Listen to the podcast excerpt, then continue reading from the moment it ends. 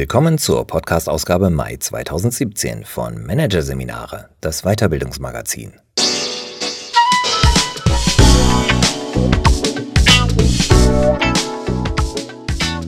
Weitere Podcasts aus der aktuellen Ausgabe behandeln die Themen Zufriedenheit im Job, die Leidenschaftsfalle und Update fürs Veränderungsmanagement. Change the Change. Doch zunächst Überzeugend wirken. Der Kompetenzcode von Jack Nasher. Menschen sind miserabel darin, das Können anderer richtig einzuschätzen. Das haben Psychologen immer wieder nachgewiesen. Was zählt, ist weniger die tatsächliche als die wahrgenommene Kompetenz. Für Manager heißt das, sie müssen lernen, ihre Fähigkeiten besser sichtbar zu machen. Sicher haben Sie sich schon einmal über die vielen Sonntagsfahrer auf der Autobahn aufgeregt. Aber würden Sie es bemerken, wenn der beste Autofahrer aller Zeiten an Ihnen vorbeirauschte? Wohl kaum. Das hat einen Grund. Kompetenz spricht nicht für sich selbst. Sie können auf einem Gebiet absolute Weltspitze sein, ohne dass auch nur ein Mensch es merkt. Jahrzehnte psychologischer Forschung zeigen, dass sich Menschen generell schwer damit tun, Kompetenz richtig einzuschätzen. Der berühmte Violinist Joshua Bell hat das am eigenen Leib erfahren. Er spielte einmal für ein Experiment in einer Metrostation Bachs Chaconne auf seiner Stradivari. Nach dem Auftritt des vermeintlichen Straßenmusikanten wurden einige Passanten interviewt. Viele hatten ihn gesehen, beeindruckt war niemand. Einer der besten Geiger der Welt spielte auf einem der teuersten Instrumente der Welt eines der größten Meisterwerke der Musikgeschichte, und niemand fand das sonderlich gut.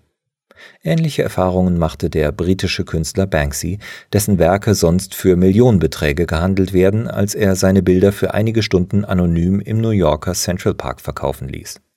Erst nach einer Stunde fand sich der erste Kunde ein und erstand zwei Bilder zum Preis von einem, für insgesamt 60 Dollar. Bei Kunst mag es verständlich sein, wenn Fähigkeiten subjektiv eingeschätzt werden. Aber auch knallharte objektive Kriterien führen nicht zu einer zutreffenderen Beurteilung von Kompetenz. Im Jahr 1983 engagierte das US-amerikanische Unternehmen ATT die Beraterfirma McKinsey, um Prognosen für den mobilen Telefonmarkt erstellen zu lassen. Die erklärte, dass bis zum Jahr 2000 maximal eine Million US-Bürger Mobiltelefone in Anspruch nehmen würde. Es kam bekanntlich anders. Bis zum Jahr 2000 nutzten über 80 Millionen ein drahtloses Telefon. Die Vorhersage lag also um mehr als 8000 Prozent daneben. Auf Grundlage dieser Beratung musste AT&T Milliardenverluste hinnehmen, das einst größte Telefonunternehmen der Welt schrumpfte und wurde schließlich von einer ehemaligen Tochter geschluckt. Und McKinsey? Für die Berater war 2000, als der milliardenschwere Fehler offensichtlich wurde, ein ausgesprochen erfolgreiches Jahr. Bis heute hat die Firma einen ausgezeichneten Ruf für langfristige strategische Entscheidungen. So seltsam es klingt, tatsächliches Können, die wirkliche Qualität der Arbeit, messbarer Erfolg oder Misserfolg, das alles hat nur sehr wenig Einfluss auf die Wahrnehmung von Kompetenz. Das ist umso überraschender, weil Kompetenz im beruflichen Kontext als wichtigste Eigenschaft überhaupt gilt, gleich auf mit Glaubwürdigkeit. Sie entscheidet über Einstellungen, Beförderungen, Aufgabenverteilung, Vergütung. Und das, obwohl wir sie nicht objektiv bewerten können. Aber worauf gründet sich unser Urteil, wenn nicht auf Fakten? Die Antwort lautet, wir bewerten nicht die tatsächliche, sondern die wahrgenommene Kompetenz, und zwar auf Basis von Eindrücken und unbewussten Wahrnehmungen, die wiederum auf Meinungen und Erwartungen gründen. Wie im Fall von Joshua Bell. In der Metro erwartet man keine Spitzenkunst, also hört man sie auch nicht. Das heißt aber, dass Nebenaspekte bei der Beurteilung einen unangemessen hohen Wert bekommen. Für Berufstätige ist das keine gute Nachricht, da sie nicht auf die gerechte Bewertung ihrer Fähigkeiten warten können.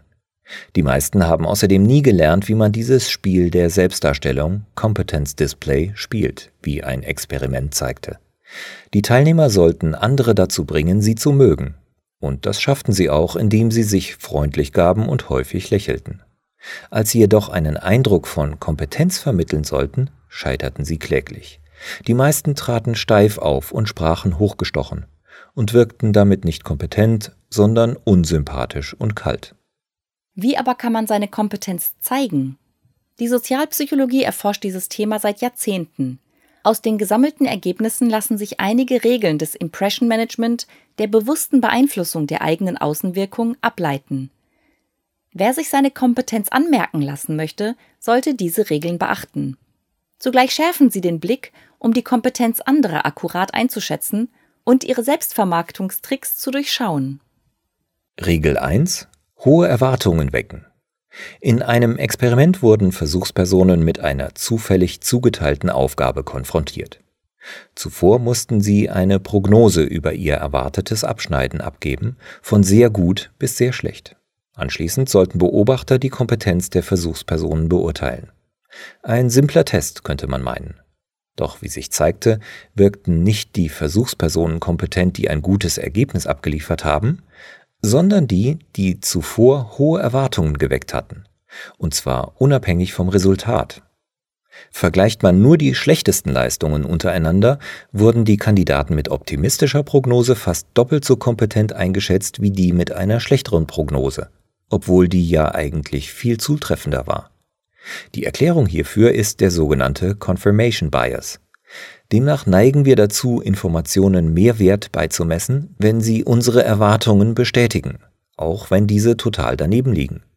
Je größer die geweckte Erwartung, so lässt sich ableiten, desto höher ist die wahrgenommene Kompetenz. Regel 2. Angst ausräumen. Denn Angst ist stets der zentrale Faktor bei einer Wahl, egal ob es um Staatsoberhäupter oder Jobkandidaten geht. Wir wählen in der Regel das, was wir am wenigsten fürchten und nicht das, was wir am liebsten haben. Wenn Sie andere Menschen überzeugen wollen, tun Sie also gut daran, sich an die Worte des Marketingstrategen Harry Beckwith zu halten. Versuchen Sie nicht eine gute Wahl zu sein. Eliminieren Sie alles, was Sie zu einer schlechten Wahl machen könnte. Fragen Sie sich also immer, wie die spezifischen Ängste Ihres Vorgesetzten, Ihres Kollegen, Ihrer Kunden aussehen und richten Sie Ihre Überzeugungsstrategie darauf aus, diese Ängste zu eliminieren. Ich habe die Technik selbst angewendet, als ich mich bei der Said Business School der Oxford University beworben habe. Ich wollte bloß keinen Fehler begehen und überlegte mir also, was am meisten gegen mich sprach. Mein vollständiger Mangel an jeglichem Wirtschaftsbezug. So beschloss ich, mich wenigstens wie ein Business-Typ zu kleiden, so gut es ging. Niemals werde ich vergessen, mit welchem Satz mich meine spätere Professorin empfing. Oh, ich dachte, jetzt kommt ein Philosoph, aber ich sehe, Sie würden hier gut reinpassen. Meine Nadelstreifenhose erfüllte denselben Zweck, den sonst Urkunden und Pokale in einem Handwerksbetrieb haben. Sie nehmen die Angst, auf den Falschen hereinzufallen. Regel 3 ist das positive Gegenstück zum Angstnehmen, Zuversicht zu vermitteln. Kommunizieren Sie Ihrem Gegenüber klipp und klar, dass Sie auf Ihrem Gebiet herausragende Fähigkeiten besitzen und dass Sie absolut in der Lage sind, die Ihnen anvertraute Aufgabe zu bewältigen. Man wird Ihnen gerne glauben und sich diesen Eindruck per Confirmation Bias bestätigen. Das funktioniert umso besser, wenn Sie dabei auf den hohen Schwierigkeitsgrad und die komplexen Begleitumstände der bevorstehenden Aufgabe hinweisen. Je problematischer die Situation, desto fähiger müssen Sie sein. Entscheidend ist allerdings, dass diese Schwierigkeiten sie nicht in Bedrängnis bringen, denn wer ein Ziel ohne Anstrengung erreicht, wird als kompetenter wahrgenommen als jemand, der sich dafür abmühen muss. Erfreulicherweise wirkt das Ausstrahlen von Zuversicht auf Sie selbst zurück. Studien zeigen, dass man seine Kompetenz punktuell steigern kann, wenn man sich zuversichtlich zeigt. Priming nennt sich das dahinterstehende Prinzip, das wie eine self-fulfilling prophecy wirkt. Leistungssportler nutzen es, um unter dem enormen Druck bestehen zu können, vor Publikum zum entscheidenden Punktgewinn anzusetzen.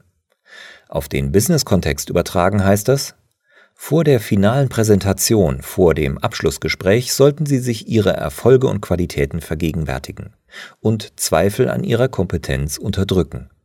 Sie strahlen damit nicht nur mehr Souveränität aus, Sie tun auch Ihrer Umwelt etwas Gutes. Zweifel an der eigenen Kompetenz führen nämlich dazu, dass Führungskräfte aggressiv und laut werden und Mitarbeitern absichtlich schaden. Regel 4 mit Statuspunkten. Wie erwähnt, basiert die Kompetenzeinschätzung in erster Linie auf unbewussten wahrgenommenen Details, deren Bewertung wir auf die gesamte Person generalisieren. Zu den Aspekten, die man zuerst wahrnimmt und die daher für die Kompetenzeinschätzung wesentlich sind, ist der Habitus, das gesamte Auftreten und Gebaren einer Person, zu dem auch Kleidung, Körperhaltung und die Art zu reden zählen. Am Habitus wiederum ermessen wir innerhalb von Augenblicken, welchen Status unser Gegenüber innehat. Ich bin überzeugt davon, dass sich kein anderer Faktor derart massiv auf die wahrgenommene Kompetenz und damit auf die Überzeugungskraft eines Menschen auswirkt. Unternehmensberater haben das früh erkannt. Im Gegensatz zu Wirtschaftsprüfern, Ärzten oder Anwälten müssen Consultants keinerlei formalisierte Ausbildung vorweisen. Fachwissen spielt hier praktisch keine Rolle. Eine denkbar schlechte Voraussetzung, um hohe Honorare zu rechtfertigen. Deshalb kopierten die ersten Berater laut Oxford-Forscher Chris McKenna ganz bewusst Sprache und Symbole anderer Berufe, die bereits einen hohen Status innehatten. So traten sie als Doctors of Management auf, die all ihre Aktivitäten mit medizinischen Analogien umschrieben und verliehen ihrer Profession den Anstrich von Wissenschaftlichkeit und Diskretion.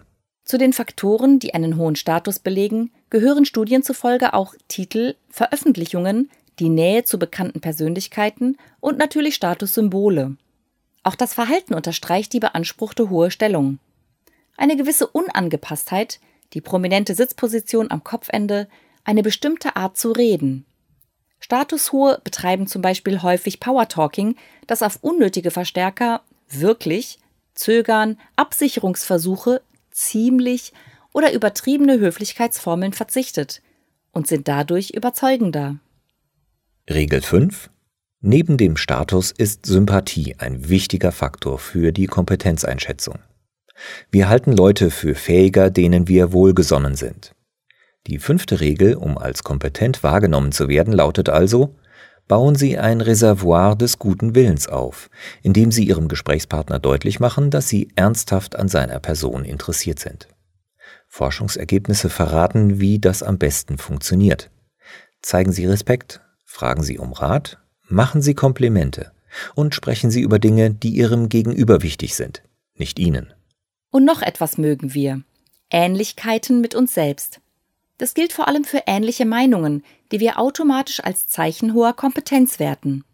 Aber auch andere Gemeinsamkeiten wirken sich positiv aus, was manche systematisch für sich ausnutzen. Der US-Psychologe Robert Caldini heuerte inkognito bei einem Autohaus an, um die legendären Verkaufstechniken der Autohändler aus erster Hand kennenzulernen. Er berichtet davon, dass die Verkäufer darin geschult wurden, genauestens auf Ähnlichkeiten mit dem Kunden zu achten. Erspähten sie etwa Golfbälle in dessen Kofferraum, sollten sie zu einem späteren Zeitpunkt unbedingt erwähnen, dass sie auf besseres Wetter hofften, um endlich wieder ein paar Bälle schlagen zu können. Allerdings nur, wenn sie auch selbst Golf spielen. Denn wenn solche Aussagen nicht der Wahrheit entsprechen, ist die Glaubwürdigkeit in Gefahr, die sich aus Kompetenz und Vertrauen zusammensetzt und auf Faktoren wie Fairness, Beständigkeit und Integrität gründet. Wer glaubwürdig sein will, sollte sich dafür hüten, falsche Tatsachen vorzuspiegeln. Besser ist es, sich darauf zu konzentrieren, sich effektiv ins rechte Licht zu rücken. Regel 6. Auf ersten und letzten Eindruck achten. Stellen Sie sich vor, Sie müssten die Charaktereigenschaften einer Person X beurteilen. Dafür erhalten Sie die folgende Liste mit Eigenschaftsworten. Intelligent, fleißig, impulsiv, kritisch, dickköpfig, neidisch. Wäre Ihr Urteil eher negativ oder eher positiv? Was aber, wenn man Ihnen nun die folgende Liste vorgelegt hätte? Neidisch, dickköpfig, kritisch, impulsiv, fleißig, intelligent. Wäre Ihr Urteil anders ausgefallen? In einem Experiment bewerteten Teilnehmer, denen die erste Liste vorgelegt wurde, Person X als kompetent die Teilnehmer, die nur die zweite Liste gesehen haben, als problematisch. Hier sind der sogenannte Halo-Effekt, demzufolge ein erster Eindruck auf alles Folgende abstrahlt, und wieder der Confirmation Bias am Werk. Menschen wollen ihre Erwartungen bestätigt sehen. Vom ersten Eindruck abweichendes Verhalten wird daher zum Teil ignoriert. Zweideutiges Verhalten passend zum ersten Eindruck gedeutet. In der Psychologie spricht man auch vom Primacy-Effekt. Allerdings ist auch der letzte Eindruck sehr wichtig, weil er unserem Gegenüber am stärksten in Erinnerung bleibt. Ein Phänomen mit dem einleuchtenden Namen Recency-Effekt. So erinnern sich Geschworene tendenziell am besten an den Zeugen, der zuletzt befragt wurde. Die letzte Regel, um einen kompetenten Eindruck zu hinterlassen, lautet also Nachdem man für einen guten ersten Eindruck gesorgt hat, zum Beispiel indem man erst die Vorzüge und dann die Nachteile beschreibt, sollte man für einen guten letzten Eindruck sorgen, indem man den zweitbesten Vorzug, das zweitstärkste Argument zum Schluss nennt. Die Kompetenz, die sich darin zeigt, prägt maßgeblich, wie sie in Erinnerung bleiben.